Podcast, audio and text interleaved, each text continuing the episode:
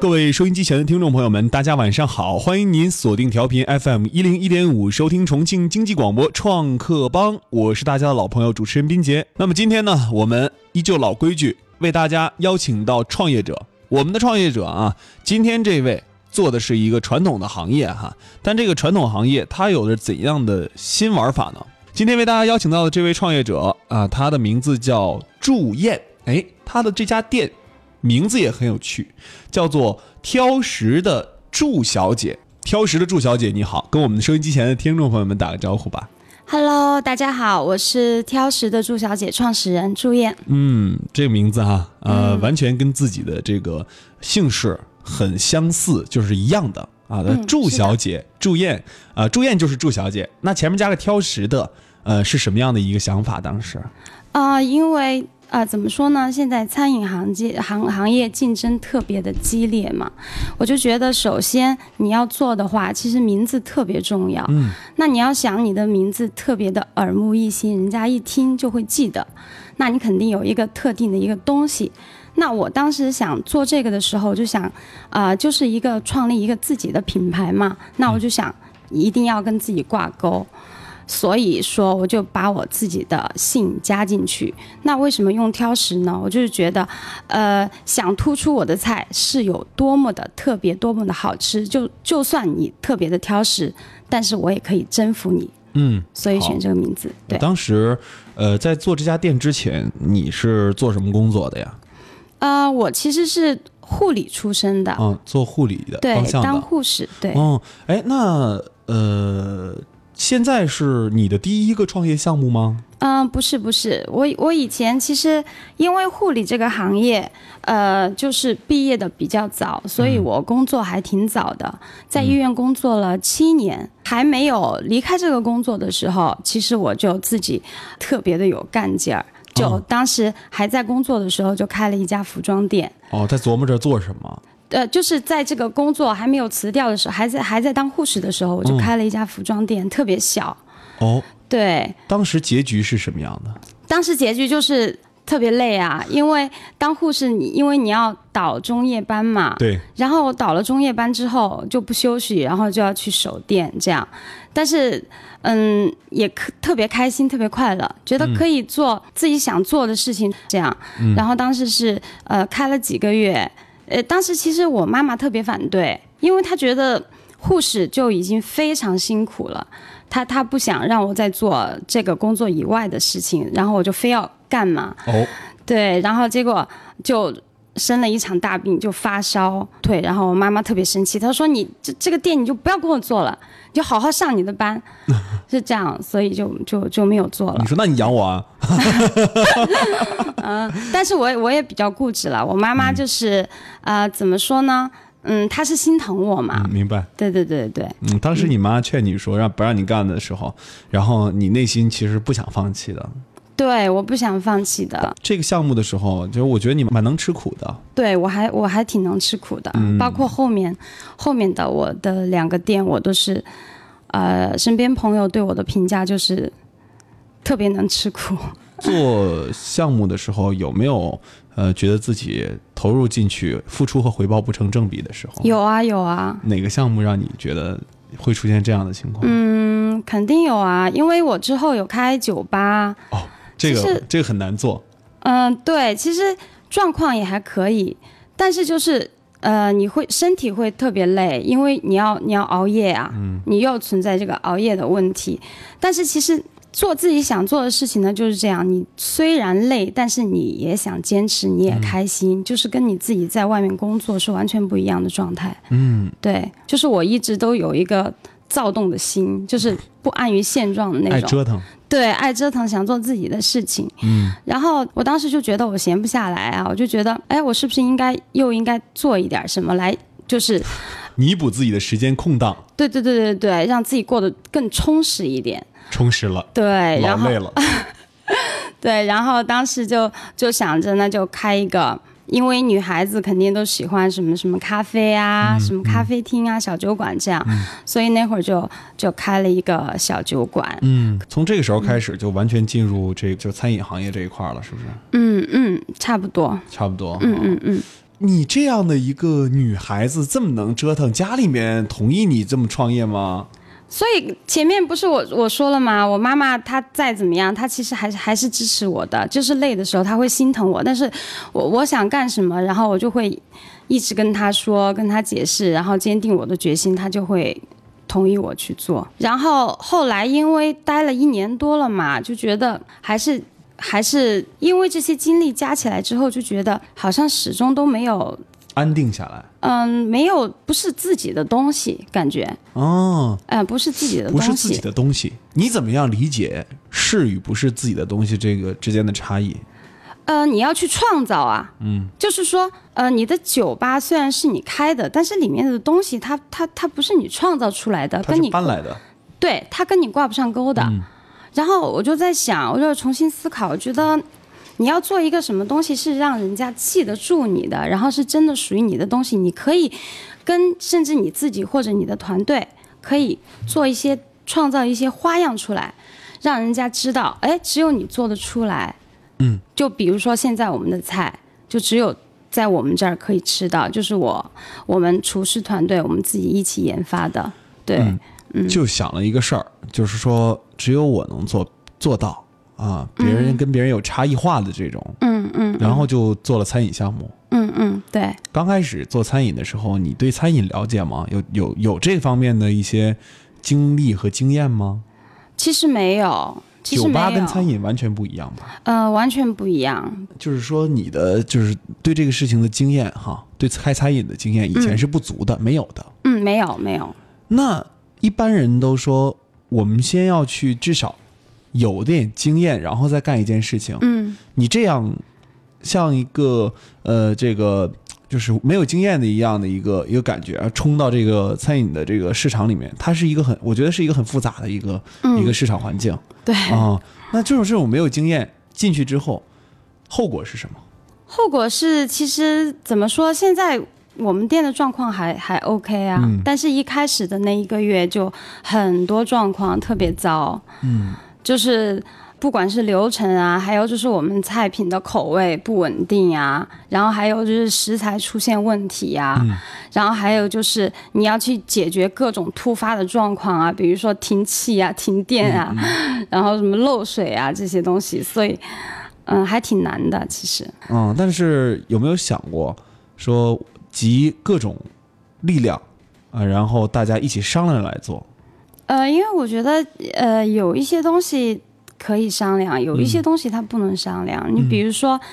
你像你吃东西菜品，其实它是它口味是众口难调的，就是我不可能去做到让每一个人都觉得很好吃。嗯我只希望做到我的这一部分定位的人群，让他们感觉到好吃，让他们喜欢我这个环境，我就觉得很不错了，就差不多百分之五六十这样。你给你顾你给你的这个挑食的祝小姐的人群定位是什么样的？嗯，就是八零后、九零后白领。这波人群他们的共通属性，你自己有总结吗？对于吃上面嗯，有有有，什么样？，嗯，这一波人怎么说呢？其实他们在外面吃饭的时间特别多，然后经常在外面聚会喜欢浪，哎哎对对对对，然后就就特别喜欢新奇啊，就比如说、啊哪哪哪有好吃的，我们今天去哪儿，我们今天去哪儿，他们自己就会自带属性这样找。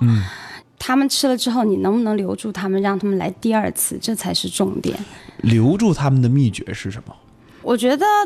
做餐饮还是口味最重要吧。就是说我的呃我的菜好看，让他有有欲望拍照发朋友圈，或者我的环境特别舒服，他可以坐很久，慢慢聊天，慢慢吃。其实这些都是附加值，最重要的还是口味，你要留住它还是口味。嗯，对，所以我们在菜品上真的下了。嗯，很多功夫，包括我们现在每个月都会出新菜。其实我比较好奇你们的玩法哈，嗯嗯，因为你们之前是用众筹的方式做了一下，啊、就不是是现在，现在正就是还在进行，还在进行。嗯，呃，为什么会选择用这样的一个方式来做你们第一家店？而呃众筹能给你们带来什么？另外就是，呃，这家店开业的到现在哈，嗯应该有多长时间了？嗯，四个多月，你在这个餐饮的这个圈子里面，嗯，别人教给你的一些内容，在你的店实际运用了嗯，啊啊，效果很好的，你跟我们说说呗。比如说营销推广这一块儿，好，我就想听听营销推广这一块。营销推广这一块儿，反正我是我我自己认为啊，特别的重要。嗯当然，你的菜好吃嘛，你要让人家知道啊，不是你自己说好吃，对吧？你要靠什么途径传播出去，对什么不是有我自效己的说嗯好吃就好吃哈。对，你要靠一个什么特别有效的途径，真的能够传播出去的，能够带动这个流量，能来吃的。有效途径是什么？呃，你指就的是现是在，比如说我的定位就是现在的八零后、九零后白领嘛，那他们平时喜欢关注什么？他们平时喜欢用哪个 APP 看这些资讯？然后他们平时喜欢去哪儿？嗯，对对对，然后从从这些地方入手。看数据是吧？嗯，对，嗯，这个很重要。哦，嗯哎、我我听说你自己在做的时候也做到了这个大众点评上面的一些成绩出来。嗯嗯哦，嗯，这个是真的是自己做出来的吗？啊，那肯定的啊。你怎么做的？你跟我们说说呗，我很好奇，做到了哪一点？呃，现在我们是呃重庆创意菜热门榜的第一名嘛？重庆创意菜热门榜的第一名。啊对，为哦什重么庆有那么多做创意菜的，它有很多品类嘛，所以现在我们就在创意川菜的这个品类里面。那为什么我们可以做到这样？那肯定是首先，呃，一开始通过我们的营销推广，让人家知道我们的店，来吃了之后，他就会到大众点评上面去去分享，嗯，去去评价，对，然后。造成了这样一个影响了之后，口碑越来越好之后呢，然后知道的人就会越多，然后越就会越来越多的人也到上面去查看我们店的信息，然后他们后台会通过这些所有的呃大数据来做出这样一个排名。他要给你吗？其实你是在造 IP，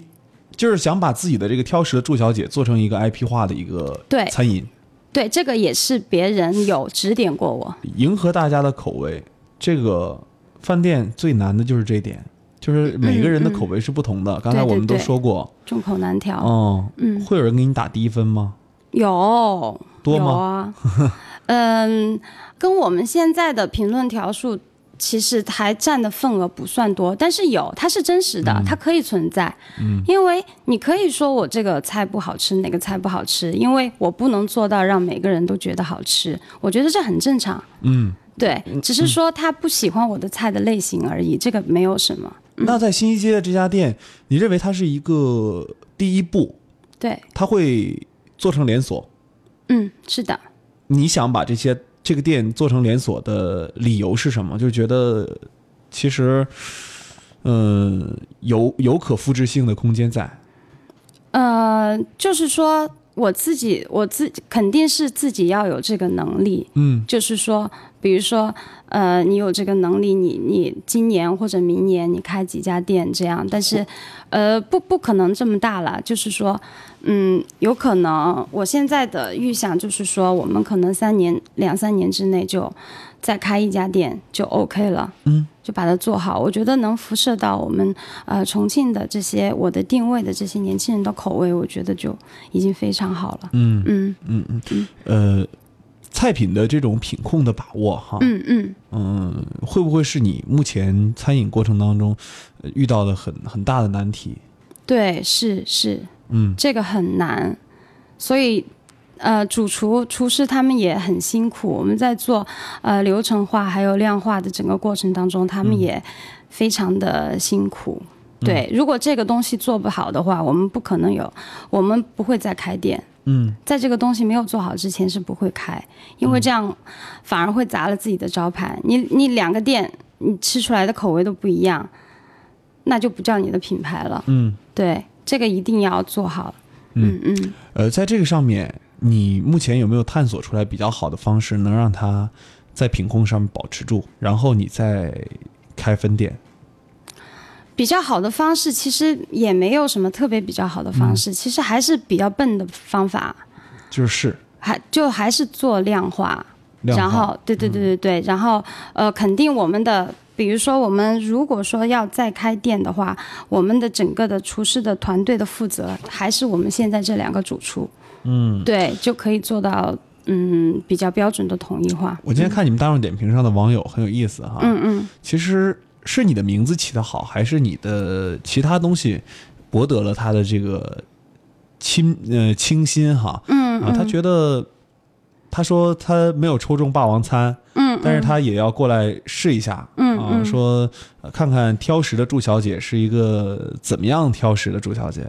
啊，我觉得他这个这个评价很有意思，嗯嗯就他他其实，在整个评价过程当中，围绕着这个挑食的来来走的，嗯嗯就我们店会去把这个挑食的这个三个字体现出来吗？或者嗯，说会的会会。体现在哪儿啊？呃，还是还是菜品口味上嗯面，还有搭配整个我们的呃，我们整个店的环境的设置，还有我们的服务，还有我比较细节、比较用心的一些地方，比如说我们的餐具啊，嗯我们的摆盘啊，然后我们的舒适度啊。嗯这些都是我们的点，就是都会让人家觉得，嗯，这是一个有一点挑剔的店，就是这是你做的，应该算是属于自己的第一个项目，是不是？属于自己的这种，对对，呃，是的，，完全定义的第一个自己定位、自己定义的第一个项目。嗯，是的，那这个项目在你做的过程当中，哈，从呃开始到现在，大概多长时间了？嗯，从筹备，从五月份开始筹备，五月份，嗯，到到现在半年，对啊半年半半年年。对半年多一点。那这半年多的时候，你认为整个过程哪一块儿最难？嗯，其实，呃，除了这些表面的之外，自还有就是自己内心的这种调整，嗯，调整的这个这个过程特别的难。心态有变化，对对对，心态特别重要，因为心态会怎么变化？呃，因为如果说你中间遇到了什么，其实，在别人看来是很大的困难，但是如果说你自己心态不好，你调整不过去，然后你很难坚持下来，有可能你之前做的都白费了。这样，大的困难在你看来指的是什么？就是比如说你开业之后，你预期的这个地方的人流，其实没有你想象的那么多。嗯，对，然后你你要怎么吸引这些人过来吃一个新的地方？嗯，然后当没有达到你的预期的时候，你自己心里会很失落，你觉得。到底是地方的原因，还是自己哪些地方没有做好？所以在调整这个这个东状态的时候，就想着，哎，那就把自己外界的因素我控制不了，那我就把我自己控制好，我就把我自己该做好的做好。嗯，该把自己该做好的做好。，对，就是我自己，呃，我我店的我菜的品质啊，我环境的舒适啊，然后我的整体客人的评价，我要做修正啊，这些我做好，因为这个人流的这个因素我不能改变嘛。嗯，对，所以说我就从自身出发，那你选嗯地方的时候，为什么要、要这么选择呢？啊、因为这个这个也说到，呃，怎么说呢？也说到地段和就是说我们整个我我这个品牌的定位，因为我这个品牌一开始我是要定位是有夜间时间的，就是说，呃，因为我自己之前做酒吧的嘛，所以我特别看重饮品这一块儿，然后我希望，哎，就是大家吃了饭之后还可以。不用换地方，继续坐在这儿喝喝东西呀、聊聊天，因为其实现在我周遭的很多朋友啊，都都不太喜欢什么 KTV 啊、酒吧这些地方，就会觉得太吵。其实大家就是想找个地方好好的坐着聊聊天、喝喝酒。嗯，那你如果说要开到商场里面，那它都是晚上十点钟嗯就要关门嘛，所以就。不符合我们的定位。嗯那现在新一街，当时我们接触新一街的时候，新一街它就是要打造首个二十四小时不夜城，嗯就是它二十四小时都可以营业。对，所以当时就觉得这一点非常好，可以符合我们的那个营业需求。嗯，嗯嗯符合你的想法、对初衷、对对理念。嗯嗯，那如果说是这样的话，呃我们这个这家店其实更重要的是餐饮和餐饮之外，我们能涵盖的一些内容，就是说我们不光是想把做餐饮做好，对对、嗯就是想把餐饮之外延伸出来的一些东西也把它涵盖进来。对对对，包括像我们的我们的那个餐具啊，就很特别，嗯，呃，很多客人都很喜欢，都直接买走了。还买走了啊，对对对，就是我们会用一个筷子盒把那个刀叉和那个筷子装在一个盒子里，就特别有仪式感，嗯，就是木质的，很多呃女孩子的顾客都很喜欢。就是我可以做到这么细的点，就是嘖我觉得嗯，吃饭也是一件很重要的事，不是说随随便便吃这样，嗯，就是大家首先菜还没有上来，哎，光看餐具就觉得嘖特别的用心。在这个餐厅的什么地方，把自己的这个呃个性啊，把自己的一些内心想要表达的东西表达出来了。我认为还是品牌的定位吧。首先，整个装修的风格，包括我们要开分店，我们也是保全持是这你个自风己格。选的，对对对对对对， 全部都是亲力 亲为，嗯包括一个一个是包括一把刀，嗯 包括厨房的菜刀。对，这样，因为我我的个性就是，我觉得自己弄，在在我没有培养出来人的时候，我觉得自己弄比较放心。累吗？嗯，累啊，但很很很快乐。这半年很值就得这么累过来吗？嗯，你怎现在现在慢慢好一些。慢慢好一些？嗯嗯。如果让你回想一下哈，在做这家店的过程当中，嗯，你遇到的人或者事，嗯，给你很大的帮助，给你很大启发的是什么？嗯，我觉得很很多地方都有，嗯，包括呃，怎么说呢？特别是员工这一块，嗯，团队这一块儿，因为很不好搭是吧？嗯、因为怎么说呢？你们你要怎么样让他们愿意留在你这儿工作？因为餐饮流动性非常大，就像我们现在的服务员，我们的前厅其实都换过几波了，嗯因为年轻人嘛。这个服务员又是一个没有技没没有技术含量的工作，这个所以很头疼。对，所以管理真的做餐饮，你要要懂营销，懂管理，嗯你还要懂财务，还要懂设计，就是什么你都要懂。因为你一旦嗯就是这个人他离开了，啊、他就就是后来接班的人，他就会很长时间去学习，对，啊，然后你对就要再费心思去带，对，甚至是你比如说今天前厅走了一个服务员，然后新来了一个，嗯然后正好新来的这个又让客人出现了一些状况，嗯，你要怎么去解决？人家才不管你你是什么新来的，对吧？对他首先感受到是对这个店的那个舒适度的体验。降低了。嗯，对对对对对。呃做餐饮和做之前的这些创业，是不是更难更累？嗯嗯，非常 难，因为涉及到的层面太多了。嗯，那有没有想过说这次做这个餐饮项目做过之后，等我等那个基本上稳定了之后，嗯就把这个店用一些就比如说自己抽身出来，然后用一个旁观者的这个角色再去回去看，再再回去回到这个店里面，从一个第三第三方的一个角度。嗯，啊、去观察监督它，有没有这样想过？就是比如说不会找一个经理人来做，不会不会，永远都不会，是不不是？会，因为我觉得这是我自己的东西，我会我我绝对会舍不得的，不会。嗯那如果让你给自己的创业啊、这个新的项目下一个定义的话，下一个呃你自己的感受上面的定义的话嗯啊、你会怎么跟大家说？嗯，我觉得不管是做什么，嗯，真的是呃一开始要要自己要有非常大的心理的储备，嗯，你承受能力的极限在哪儿？你能做到多少？嗯当你做不到这么多的时候，你要怎么处理？你要怎么接下来应该怎么走？真的是一定要，